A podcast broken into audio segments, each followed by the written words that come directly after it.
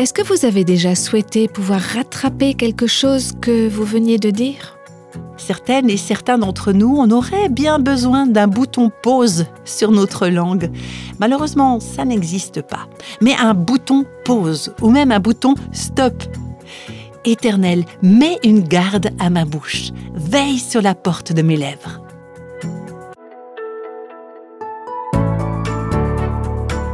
Vous écoutez Réveille nos cœurs. Est-ce que les personnes qui vous entourent diraient de vous que vous êtes douce? La réponse à cette question dépend largement de la manière dont nous utilisons notre langue. Et depuis le début de cette série, La beauté de la douceur, nous avons ouvert ensemble la parole de Dieu pour découvrir combien la douceur est belle. Aujourd'hui, on va appliquer ces vérités à nos langues. Et préparez-vous, ce que vous allez entendre sera très concret et pratique. Et c'est peut-être parfois un peu dur à entendre, mais ça en vaut la peine, car je vous l'assure, vos paroles peuvent vraiment refléter la beauté de la douceur si vous agissez dans la puissance de Dieu. Dans cette série, nous sommes partis à la recherche de la douceur, comme l'Écriture nous dit de le faire, et par moments, j'ai comme l'impression de voir certaines d'entre vous grimacer un peu en disant euh, Est-ce que tu pourrais pas parler un peu d'autres choses qui sont un petit peu plus faciles à accepter? Parce que là, c'est un peu culpabilisant. Peut-être que la raison pour laquelle ça nous dérange, c'est parce que nous ne sommes pas douces, nous ne sommes pas humbles en esprit.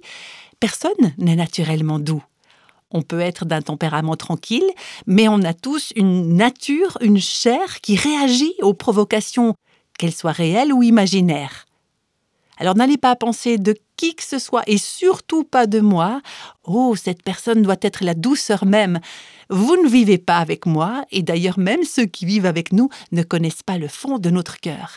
Et c'est à nos cœurs que Dieu regarde. La douceur, c'est une qualité de Christ. D'ailleurs, il dit que nous devons apprendre de lui comment être doux et humble d'esprit. Il y a une telle puissance dans la douceur. Heureux ceux qui sont doux, car ils hériteront la terre.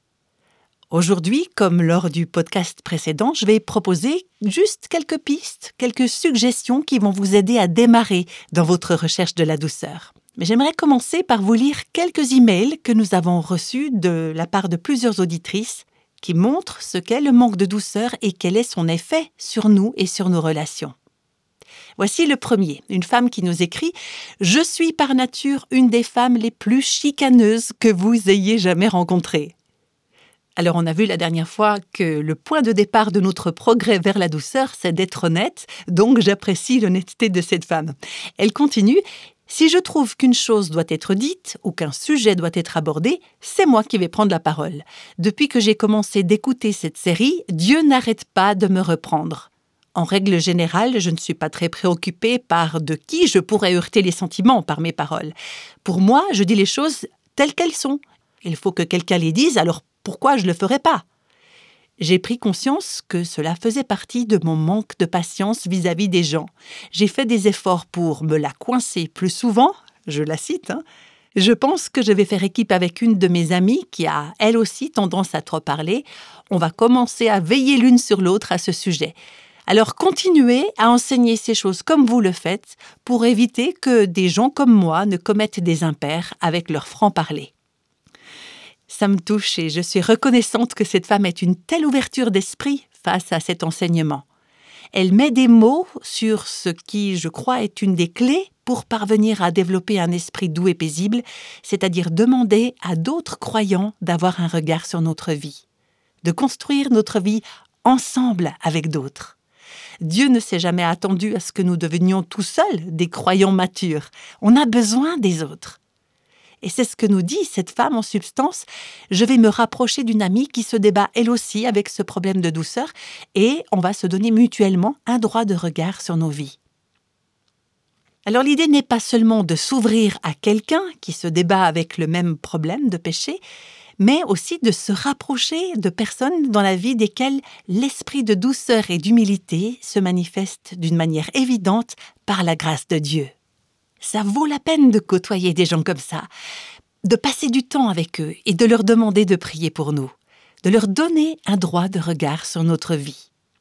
C'est ce que j'ai dit à mon équipe, par exemple. Quand vous voyez dans l'un ou l'autre des domaines de ma vie des schémas de comportement qui ne glorifient pas Dieu et dont je ne semble pas consciente, s'il vous plaît, aimez-moi suffisamment pour venir me trouver et m'aider à ouvrir les yeux. Peut-être que je suis aveugle sur ma manière de gérer cette situation. Alors ne me laissez pas bousculer les gens ou leur parler sans retenue et de dire des choses que je ne devrais pas et qui ne glorifient pas Dieu. Oui, donnons aux gens le droit de nous interpeller sur notre manière de vivre. On a besoin de l'aide des uns des autres. J'ai besoin des autres dans ma vie. Vous avez besoin des autres dans votre vie. Alors faites appel à d'autres croyants ou d'autres croyantes, comme cette femme le disait dans son email. On a besoin les uns des autres.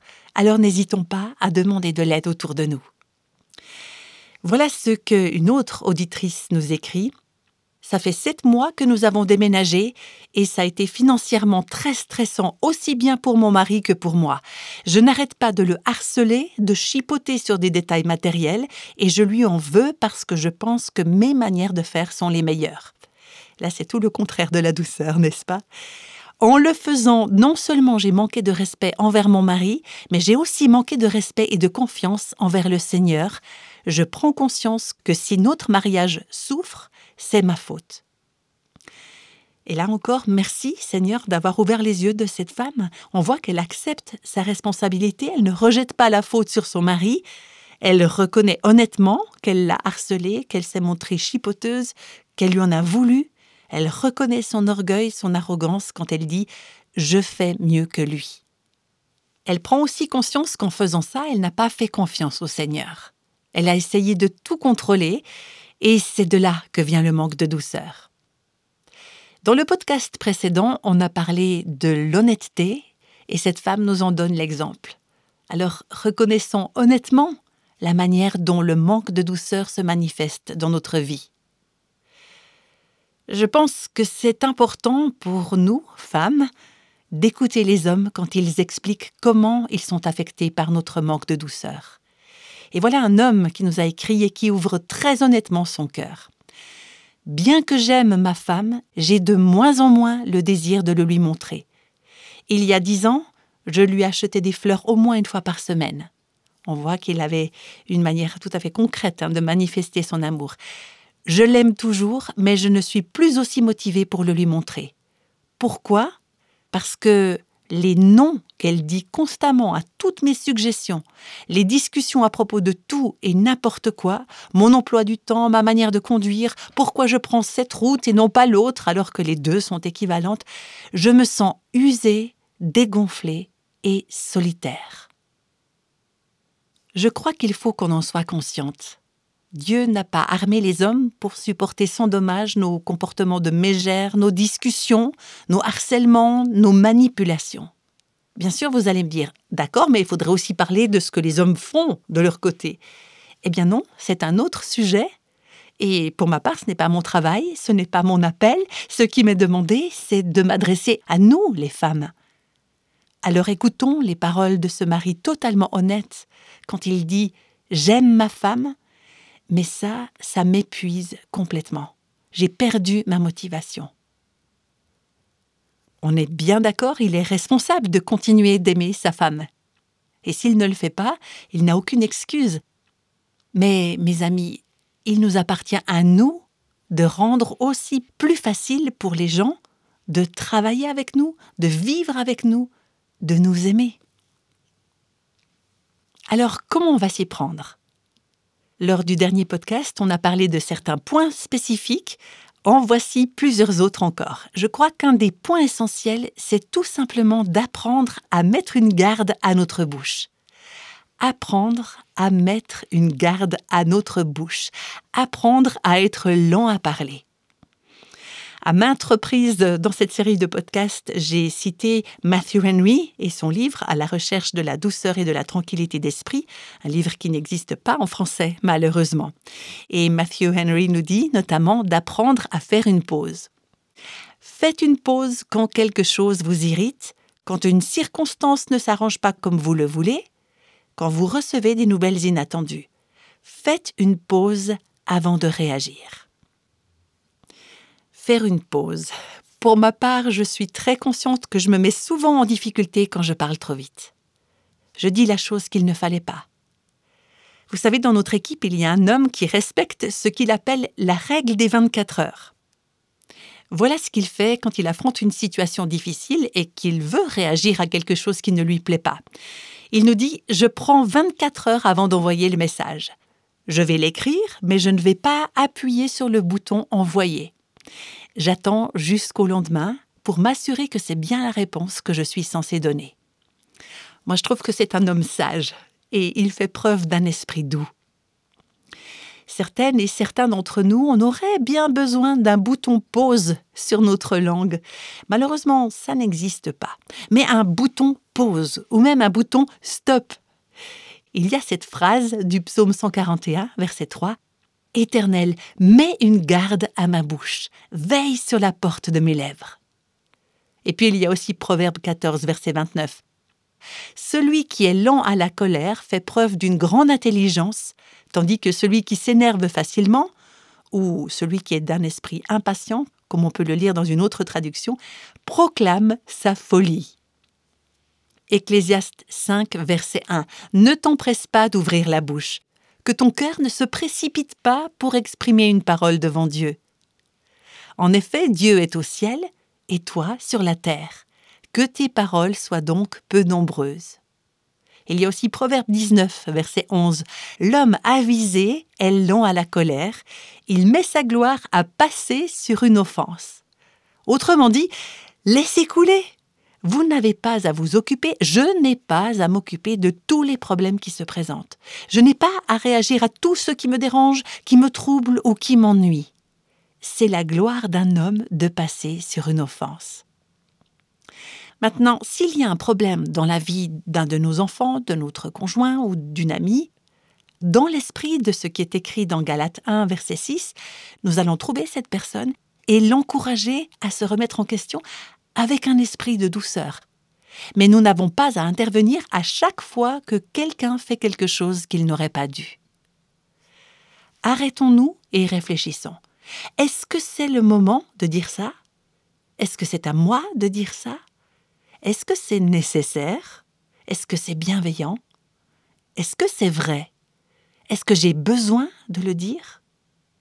Et simplement, en s'arrêtant, on donne à la douceur une chance d'entrer en jeu. Et ce qu'on va dire sera empreint d'un plus grand esprit de douceur. J'aimerais encore vous lire quelques messages d'auditrices qui nous montrent l'importance d'une telle attitude. Une femme qui nous écrit j'ai besoin de changer, je réalise que j'ai été en colère et dure à l'égard de mon mari et de ma fille. Maintenant je comprends mieux pourquoi ils me disent Mais pourquoi t'es si méchante? Alors que je n'ai pas l'intention d'être méchante envers eux. J'ai grandi dans un foyer où ma mère était très sévère avec ma sœur et moi, et les paroles qu'elle nous adressait parfois étaient tranchantes comme un couteau. Ce qui est triste, c'est que je m'étais bien promis de ne jamais faire ça à ma fille, et voilà que je me retrouve à le faire. Dieu a utilisé Réveille nos cœurs pour ouvrir mes yeux et mon cœur à ce problème. Avec l'aide de Dieu, je vais faire un effort pour répondre avec douceur. Et puis il y a un autre email d'une femme. Il est très difficile pour moi de rester calme et de me taire lorsque je vois un homme faire une erreur. Mais depuis que j'écoute l'enseignement sur le discernement et la puissance d'une langue disciplinée, j'ai commencé à mettre en pratique ces concepts dans ma vie. Et je vois que les hommes sont étonnés de me trouver plus modérée dans mes opinions. Ils remarquent que je sollicite et attends leurs réponses et que je les conforte dans leurs pensées et leurs suggestions. Aujourd'hui, les gens n'ont plus aussi peur de mes coups de gueule qui ont considérablement diminué. Le chemin a été rude, j'ai encore des combats, mais c'est extraordinairement satisfaisant et apaisant de savoir que l'on agit selon la volonté du Seigneur. Maintenant, encore deux pensées sur la manière de cultiver un esprit doux et paisible, et ensuite je vous lirai un autre témoignage. Dans le dernier chapitre de son livre, Matthew Henry donne une liste de suggestions pour cultiver la douceur. Et il y en a une à laquelle je n'aurais jamais pensé par moi-même, mais je trouve qu'elle est vraiment puissante et j'ai envie de la partager avec vous. Voilà comment il l'exprime. Dialoguer souvent en pensée avec une tombe sombre et silencieuse, penser à la mort. Alors franchement, c'est vrai que je n'aurais pas pensé que ça pouvait être une clé pour obtenir un esprit doux et paisible. Mais Matthew Henry dit que c'est le cas et en voici la raison. Vous faites face à beaucoup de circonstances qui vous dérangent et qui vous déstabilisent et vous avez beaucoup de mal à les supporter. Le genre de situation qui nous stresse, hein, qui nous rend anxieux, agités. Rappelez-vous combien la mort va vous rendre paisible et comment vous serez incapable de résister aux injustices ou même de vous mettre en colère. Donc imaginez-vous, le jour de votre enterrement, vous êtes couché dans votre cercueil, et avant qu'il soit refermé, quelqu'un vient se planter devant vous et dit De toute façon, je t'ai jamais aimé, tu n'étais qu'une. Et là, il commence à débiter des insanités sur vous. Qu'est-ce que vous allez faire? Ben rien, vous êtes morte. Et Matthew Henry continue Pensez à ce que c'est d'être mort et de ne pas pouvoir résister aux injustices, ni même de se mettre en colère. Bientôt, vous serez hors d'atteinte de toute provocation. Et un esprit paisible n'est-il pas la meilleure préparation pour cette paix éternelle? Autrement dit, vous vous préparez à la mort en réagissant correctement aux provocations. Alors oui, réfléchissons au moment de faire face à la mort. Comment toutes ces choses qui actuellement nous perturbent tant nous apparaîtront alors? Combien elles vont paraître petites et sans importance à celle ou celui qui s'apprête à entrer dans l'éternité Je pense qu'au moment d'entrer dans l'éternité, s'il y avait des regrets à avoir, ce serait bien en regardant en arrière, en se rappelant les petites choses auxquelles on a attaché une si grande importance. Mais pourquoi est-ce que j'ai fait ça? Pourquoi est-ce que je me suis énervé comme ça? Pourquoi est-ce que j'ai pas laissé couler? Pourquoi est-ce que je n'ai pas réagi avec douceur au lieu de me mettre en colère?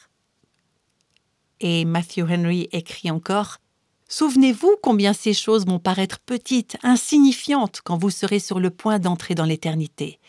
Bientôt la mort nous apaisera. Laissons la grâce nous apaiser dès maintenant. Elles sont puissantes, ces paroles, n'est-ce pas? Et il continue avec ce conseil Fixez vos regards sur Jésus. Laissez-le vous enseigner, passez du temps avec lui laissez-le déteindre sur vous. Ça veut dire laisser son caractère, sa douceur, devenir vôtre. La douceur de Christ, elle est décrite d'une manière prophétique dans le livre d'Ésaïe, chapitre 42, au premier verset. J'ai mis mon esprit sur lui, il révélera le droit aux nations. Mais comment est-ce que Christ va faire cela? On peut le lire dans la suite, versets 2 et 3. Il ne criera pas, il ne haussera pas le ton et ne fera pas entendre sa voix dans les rues. Il ne cassera pas le roseau abîmé et n'éteindra pas la mèche qui fume encore. Quelle douceur Jésus agit avec douceur. Il est doux, il est bienveillant. Et c'est comme ça qu'à la fin il établira la justice dans le monde. Comme on l'a vu, c'est lui l'agneau de Dieu immolé dès avant la fondation du monde, et il est l'agneau conquérant. La morale de l'histoire du monde, c'est que c'est l'agneau qui remporte la victoire, l'agneau qui est vainqueur. Et par la douceur, nous pouvons l'être aussi. C'est à la croix que tout s'est joué. Fixons nos regards sur Jésus. Voilà ce que dit Matthew Henry à son sujet. Pensez souvent à ses souffrances, et à la manière dont il les a supportés. Regardez-le alors qu'on l'emmène comme un agneau à l'abattoir, et armez-vous de la même pensée. C'est ce qu'on lit aussi dans la première lettre de Pierre chapitre 2. De fait, c'est à cela que vous avez été appelés, parce que Christ aussi a souffert pour vous, vous laissant un exemple pour que vous suiviez ses traces, lui qui n'a pas commis de péché, et dans la bouche duquel on n'a pas trouvé de tromperie, lui qui, insulté, ne rendait pas l'insulte, maltraité, ne faisait pas de menace, mais s'en remettait à celui qui juge justement. Est-ce que ça, ce n'est pas l'esprit de douceur? Alors, regardons à Christ, nourrissons-nous abondamment de lui, laissons-nous enseigner par lui, vivons dans sa présence, attardons-nous à la croix, et laissons la croix imprimer en nous l'image de la douceur de Christ. Pour terminer aujourd'hui, j'aimerais partager avec vous l'histoire d'une femme qui nous a écrit il n'y a pas très longtemps. Elle donne l'illustration de plusieurs des aspects dont nous avons parlé au sujet de la douceur. Voilà ce qu'elle écrit. Juste après avoir fini le collège biblique, je me suis mariée. Je pensais que cet homme vivait une relation merveilleuse avec notre Seigneur et qu'il marchait dans la même direction que moi. Il ne m'a pas fallu longtemps pour découvrir que ce n'était pas le cas. Je me suis retrouvée à lire la Bible et à chercher le Seigneur toute seule. Mon mari remettait sans cesse en question mes convictions bibliques. Quel choc de découvrir que nous suivions deux chemins totalement différents. Notre vie de couple était très agitée. Mon mari a un mauvais caractère et il se mettait souvent en colère contre moi pour une raison ou une autre. Et petit à petit, je suis devenue très amère envers lui à cause de la manière dont il me blessait et parce que je me sentais déçue. J'avais cru qu'il était différent et j'avais découvert que je m'étais trompée et je lui en voulais pour ça. Le père de mon mari lui a proposé un travail qui nous obligeait à partir dans un autre état et repartir à zéro. Mon mari, lui, il était ravi, mais pas moi. Toutes nos familles étaient ici. J'étais très proche de mes parents et ils étaient très attachés à notre fils. Ça a donc été un choix très difficile à faire, mais finalement, pour être une bonne épouse, j'ai accepté. Nous sommes partis nous installer très loin, sans amis, sans famille, à l'exception de son père, qui n'était pas croyant.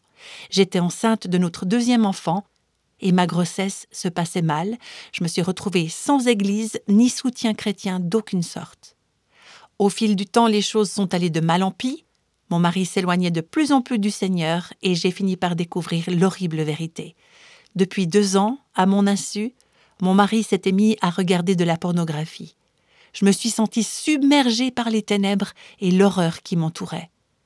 Moi, jeune fille chrétienne qui avait été protégée, scolarisée à la maison, je me retrouvais dans ce qui était pour moi le cœur de l'enfer.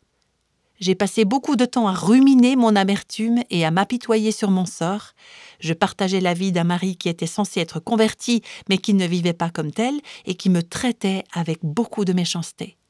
À plusieurs reprises au cours de cette période, je me suis dit C'est fini, je vais prendre les enfants et le quitter. Dieu ne me demande certainement pas de souffrir à ce point. Mais pendant toute cette période, ma mère, qui était une femme de prière, au passage, merci Seigneur pour les mères qui sont des femmes de prière. Elle m'a soutenue en me disant Ne regarde pas avec les yeux de la chair, mais crois que tout est possible à Dieu. Et moi de penser Oui, c'est plus facile à dire qu'à faire, toi tu vis avec papa qui est un des plus merveilleux chrétiens qui soit au monde, et moi, mon mari est le pire cauchemar que puisse imaginer une femme. La situation en était arrivée à un point critique quand une amie de longue date m'a dit Tu devrais écouter Réveille nos cœurs, tu vas y trouver de grands encouragements. Au point de désespoir où j'en étais réduite, c'est ce que j'ai fait. Vous étiez en train de diffuser la série sur la femme vertueuse de Proverbe 31. Pendant les trois premiers podcasts que j'ai écoutés, je me disais Mais ça ne tient pas debout. Vous pouvez vous conduire comme ça si vous vivez avec un homme bon, qui vous traite correctement et qui, en tant que chrétien, est le chef spirituel de votre foyer. Mais avec le mari que j'ai, vous n'allez pas me demander de faire ça. Mais malgré tout ce que j'avais vécu, mon cœur était encore sensible au Saint-Esprit, et il n'a pas fallu longtemps pour qu'une profonde conviction commence à m'envahir. Soudain, j'ai commencé à voir toutes les manières dont j'avais contribué au délabrement de notre foyer. Au lieu de faire confiance au Seigneur pour transformer mon mari, j'avais permis à l'amertume et à l'apitoiement d'entrer en moi, de me transformer d'insuffler en moi la colère contre lui et le refus de l'aimer et de le servir comme le Seigneur nous appelle à le faire. Je me disais, pourquoi je devrais le faire? Tout ce que tu as fait, c'est de me blesser et de me faire souffrir. Pourquoi devrais-je faire des efforts pour toi? Je le traitais plus comme un ennemi que comme mon mari. J'ai vu combien mon cœur était devenu froid. Là encore, hein, vraiment, le point de départ, c'est l'honnêteté. Quel choc de découvrir que je n'étais pas la parfaite épouse chrétienne que je croyais être. Là, j'interromps encore brièvement cette lecture, parce que vous voyez, quand nous nous focalisons sur l'autre, quand nous regardons ses torts, ses fautes, ses défaillances, nous sommes aveugles à nos propres problèmes et nos propres besoins. Et cette femme continue, j'ai commencé à prendre conscience que dans mon saint zèle, je manquais de respect à mon mari et j'attirais le déshonneur sur notre Seigneur. J'ai beaucoup pleuré, tandis que je vivais une profonde purification de mon cœur amer et meurtri. Je me suis repenti pour toutes les fois où je n'avais pas témoigné l'amour et le pardon de Christ à mon mari égaré. Quand j'ai commencé à écouter à quoi devrait ressembler une épouse et une mère chrétienne, j'ai compris combien j'en étais loin. Ces dernières semaines ont été parmi les plus dures de ma vie. Le changement ne vient pas facilement et sans un prix à payer, mais rien de ce qui en vaut la peine n'est facile. J'ai aussi pris conscience qu'aucune résolution, aussi bonne soit-elle, ne pouvait m'aider à aimer mon mari qui ne m'aime pas, mais que par le pouvoir de notre précieux Seigneur Jésus qui vit en nous, eh bien je le pouvais. C'est vrai ça, hein, qu'aucune résolution, aussi bonne soit-elle, ne peut pas non plus faire de nous une femme à l'esprit doux et paisible. C'est par la foi en Christ et en ce qu'il a fait pour nous, et en le laissant être le Seigneur de nos vies, que ça devient surnaturellement possible. Et cette femme continue, j'ai commencé à voir que si je changeais, il faudrait bien que mon mari ouvre les yeux, qu'il se rende compte, qu'il voit que Dieu est réellement à l'œuvre. Et il y a eu plusieurs petites victoires ces dernières semaines, et chacune d'elles me donne du courage pour continuer. Quand il me traite mal, je réagis avec douceur, au lieu d'adopter mon attitude habituelle qui était je peux plus te supporter. On comprend que c'est sa nouvelle attitude hein, qui change les règles du jeu et qui amène son mari à un changement non pas parce qu'elle veut absolument qu'il change, mais parce qu'il n'est plus habitué à ce nouveau fonctionnement. Quand il y a une des deux personnes qui change de modèle, qui change de manière d'agir, c'est étonnant de voir combien souvent Dieu amène le cœur de l'autre à changer. Je continue la lecture. Dieu m'a aidé à le servir de plusieurs façons nouvelles, des façons que je n'aurais jamais envisagées auparavant. Je le loue parce qu'il a renouvelé ma force et ma vision, par la grâce de Dieu, même dans le cadre d'un mariage difficile, je peux être comme cette femme de Proverbe 31. Je peux élever mes enfants dans la connaissance et l'amour du Seigneur, même si mon mari ne partage pas mes convictions. J'ai tellement d'espérance dans mon cœur. Ça fait des années que je ne m'étais pas sentie comme ça. On ne peut être que reconnaissante pour la grâce que Dieu manifeste dans la vie de cette femme pour l'espérance qu'il lui donne au sein même des situations qui semblent être sans espoir. Quand on se retrouve dans de telles circonstances, on pourrait croire que le seul espoir qui reste, c'est que l'autre change, ou que les circonstances changent. Mais est-ce que vous voyez ce qui a apporté l'espérance dans le cœur de cette femme C'est quand elle a permis à Dieu de la transformer, elle. Alors attention, je ne prétends pas que si on fait face à des circonstances difficiles, c'est forcément parce qu'on a réagi de la mauvaise manière. On peut réagir correctement et se retrouver tout de même dans des situations douloureuses ou difficiles. Quelque part, c'est la leçon du calvaire. Le juste a souffert pour l'injuste afin de nous emmener à Dieu.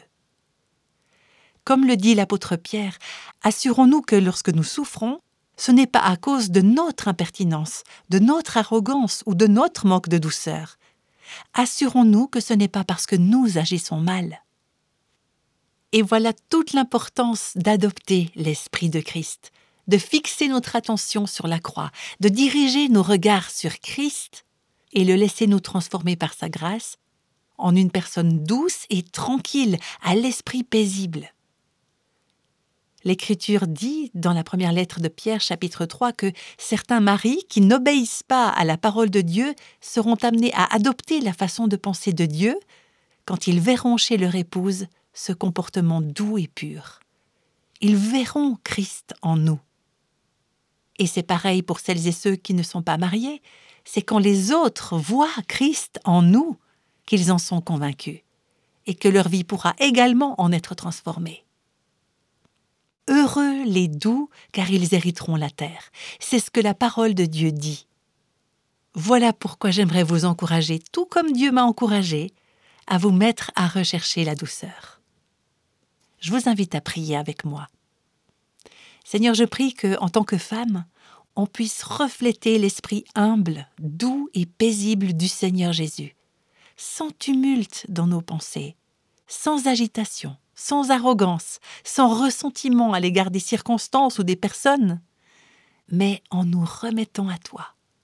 Que nous puissions dire oui, Seigneur, et accueillir de ta part les circonstances et les personnes que tu mets dans nos vies en croyant qu'elles sont destinées à notre bien.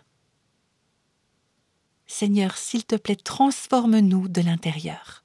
Rends-nous semblables à Jésus et que nos vies donnent aux gens qui nous entourent la soif et la faim de le connaître et de le suivre. Je te prie cela au nom de Jésus. Amen.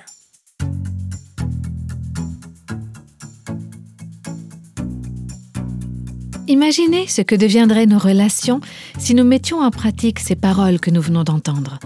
Si la beauté de la douceur transparaissait de plus en plus dans nos paroles et dans nos actes. Bon, il faut que je vous dise une chose, de peur que certaines personnes tirent des conclusions erronées, vous pouvez toujours réagir avec un cœur doux. Mais cela ne signifie pas que vous ne pouvez pas parler franchement lorsque quelqu'un se conduit mal envers vous.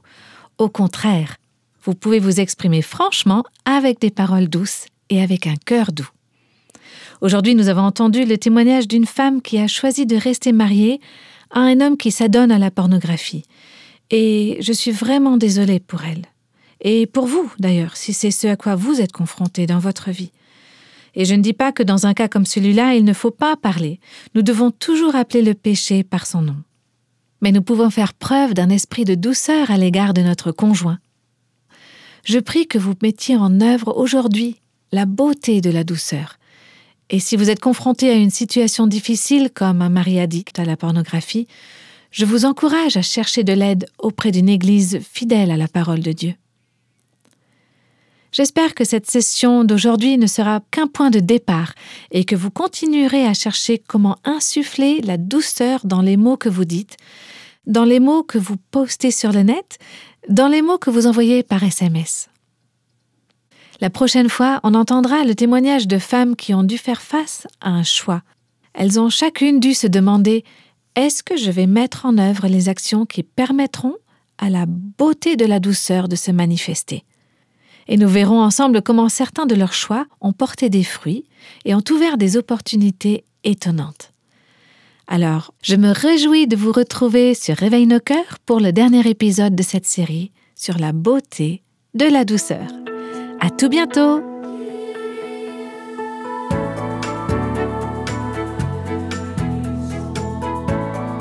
Tous les extraits de la Bible sont tirés de la version second 21.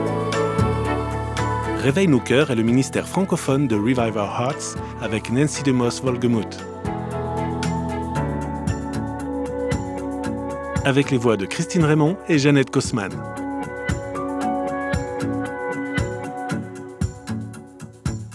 Quelle que soit la saison de votre vie, Réveille nos cœurs vous encourage à trouver la liberté, la plénitude et à porter du fruit en Christ.